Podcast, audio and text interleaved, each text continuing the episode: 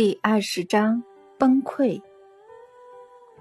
这卷录音带我听了两次，但我并不认识录音带里说话的那位讲者。对我而言，那人是谁根本不重要，而是他所做的结论对我造成了很大的影响。那不止让我没有写下去的动力，我的生活似乎也失去了意义。我才开始认同阿纳斯塔夏有关人类是如何重要的概念。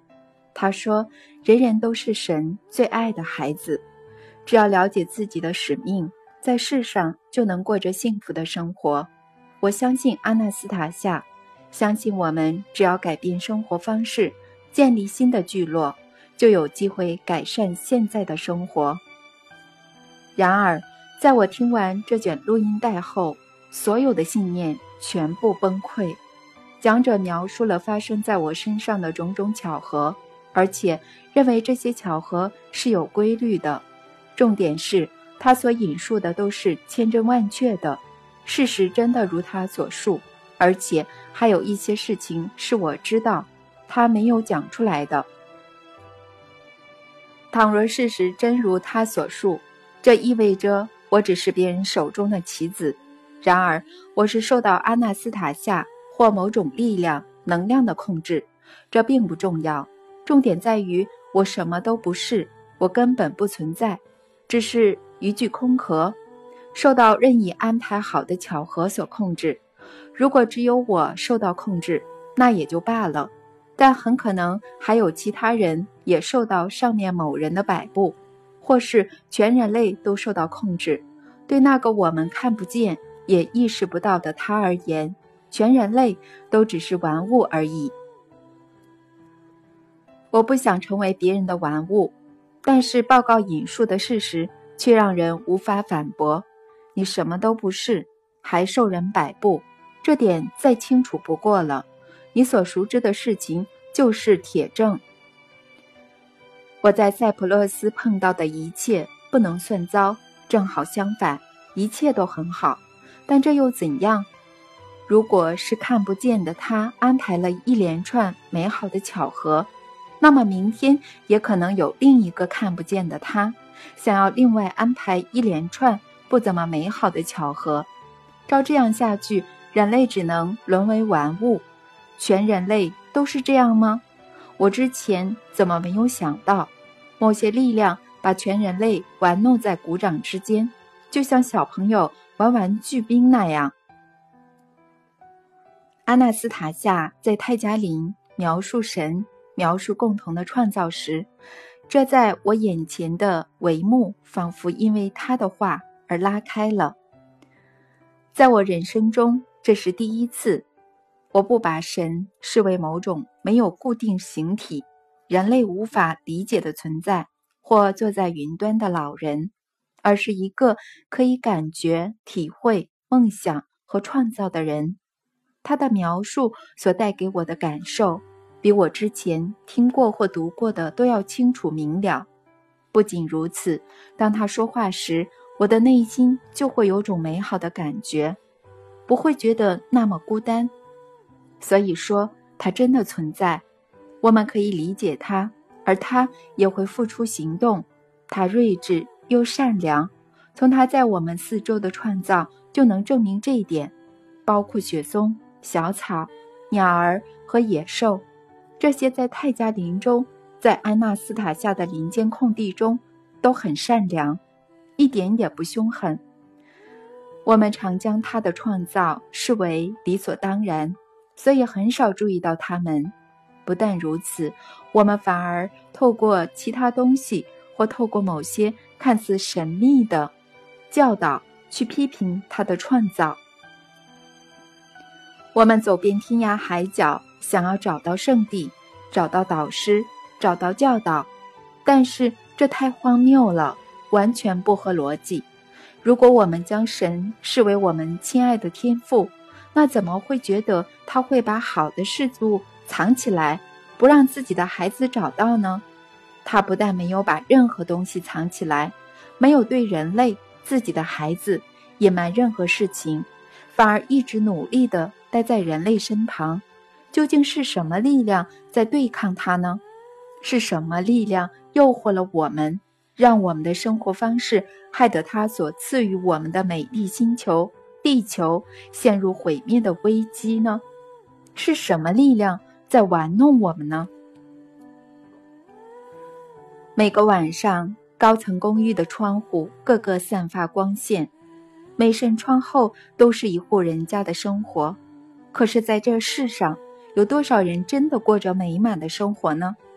我们谈道德，谈爱，谈文化，每个人都想努力让自己看起来更体面，但事实上又是如何呢？事实上，即使保守估计，每两个外表体面的男人，至少就有一个人私下与其他女人暗通亲款曲，他们隐瞒自己的家人。维持表面上的和谐。我国最大的收入来源之一为何呢？伏特加和香烟，专卖权现在仍由政府严加控管。酒到底是谁在喝呢？在围墙旁和公寓门口闲晃的酒鬼吗？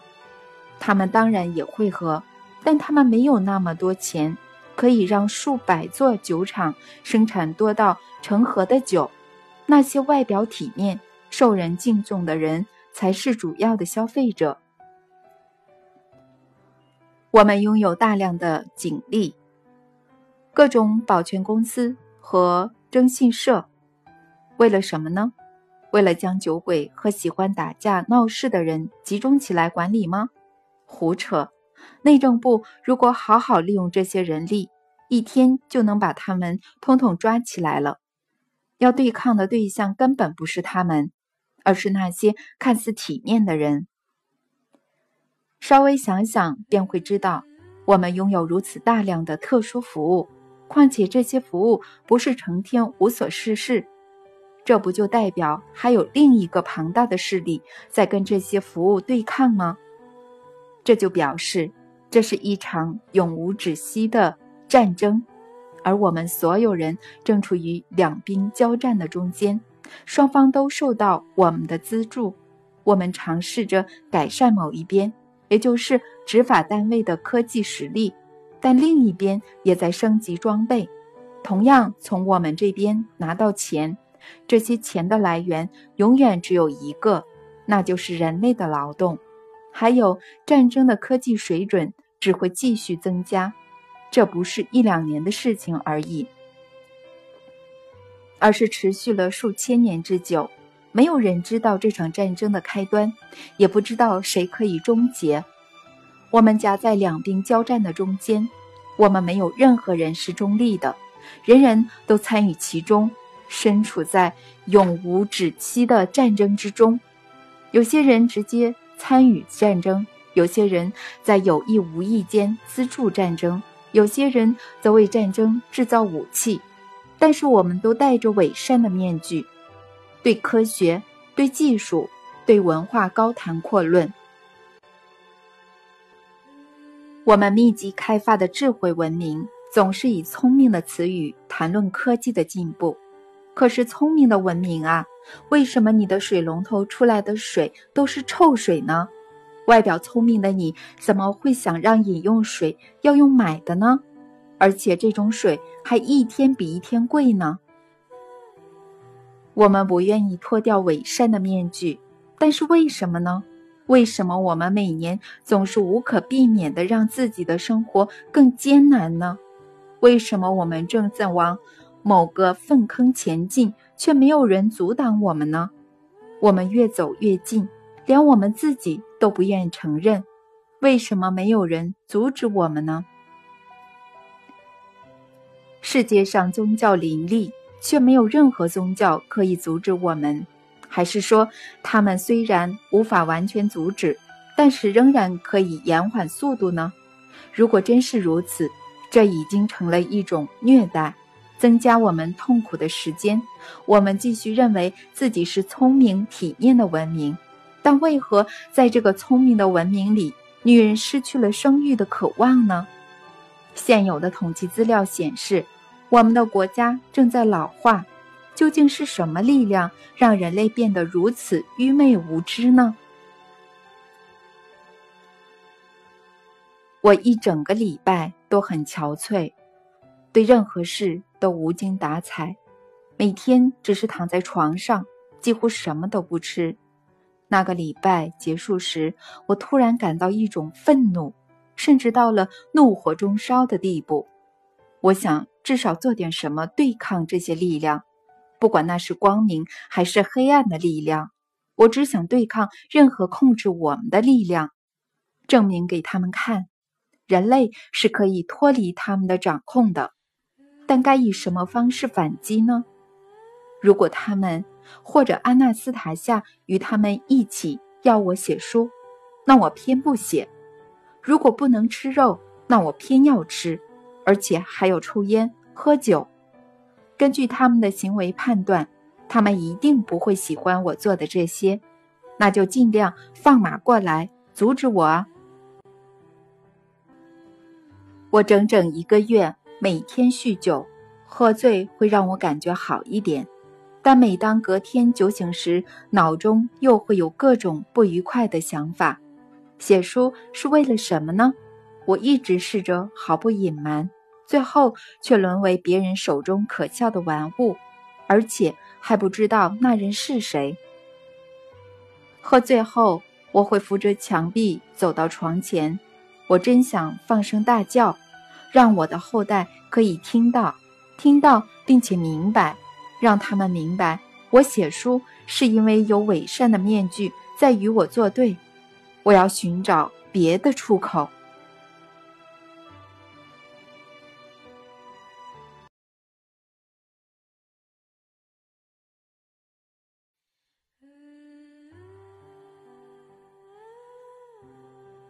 第二十一章。尝试除去制约。我早上偶尔会下定决心不去喝到烂醉如泥。我会在浴室刮掉好几天的胡子。想起阿纳斯塔夏时，尽量不往坏的方面想，而是思考他能做的好事。我一直试着说服自己，他做的都是好事。可是生命却一次又一次地抛出让人失去信心的论调。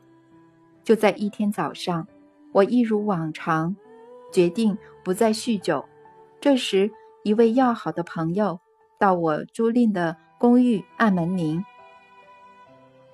当时天色很早，我连胡子都还没刮完，脸上还有刮胡泡，就去应门。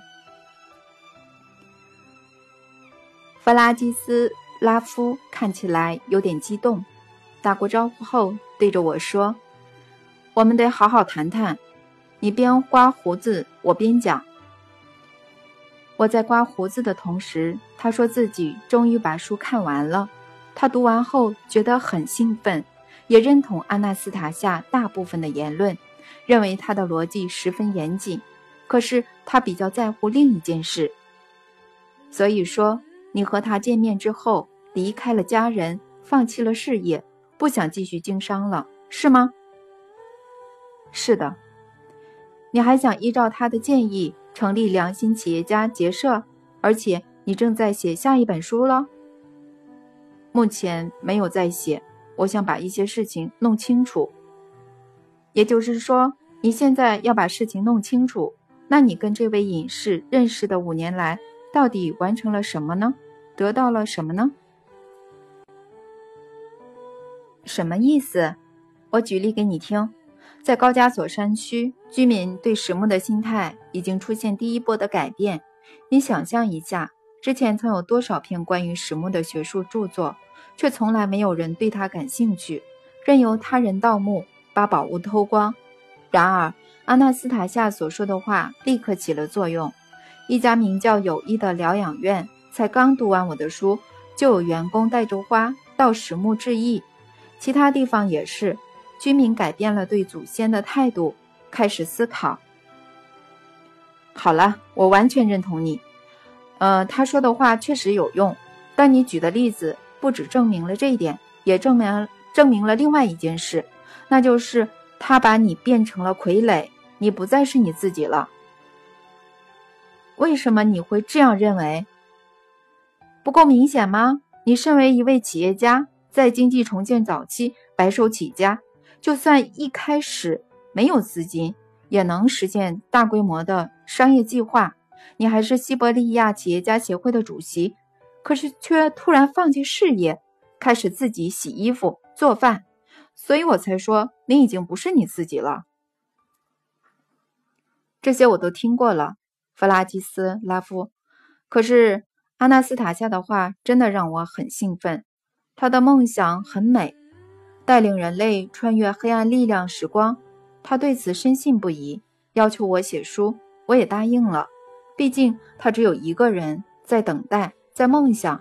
说不定他把书和自己的梦想连接起来了。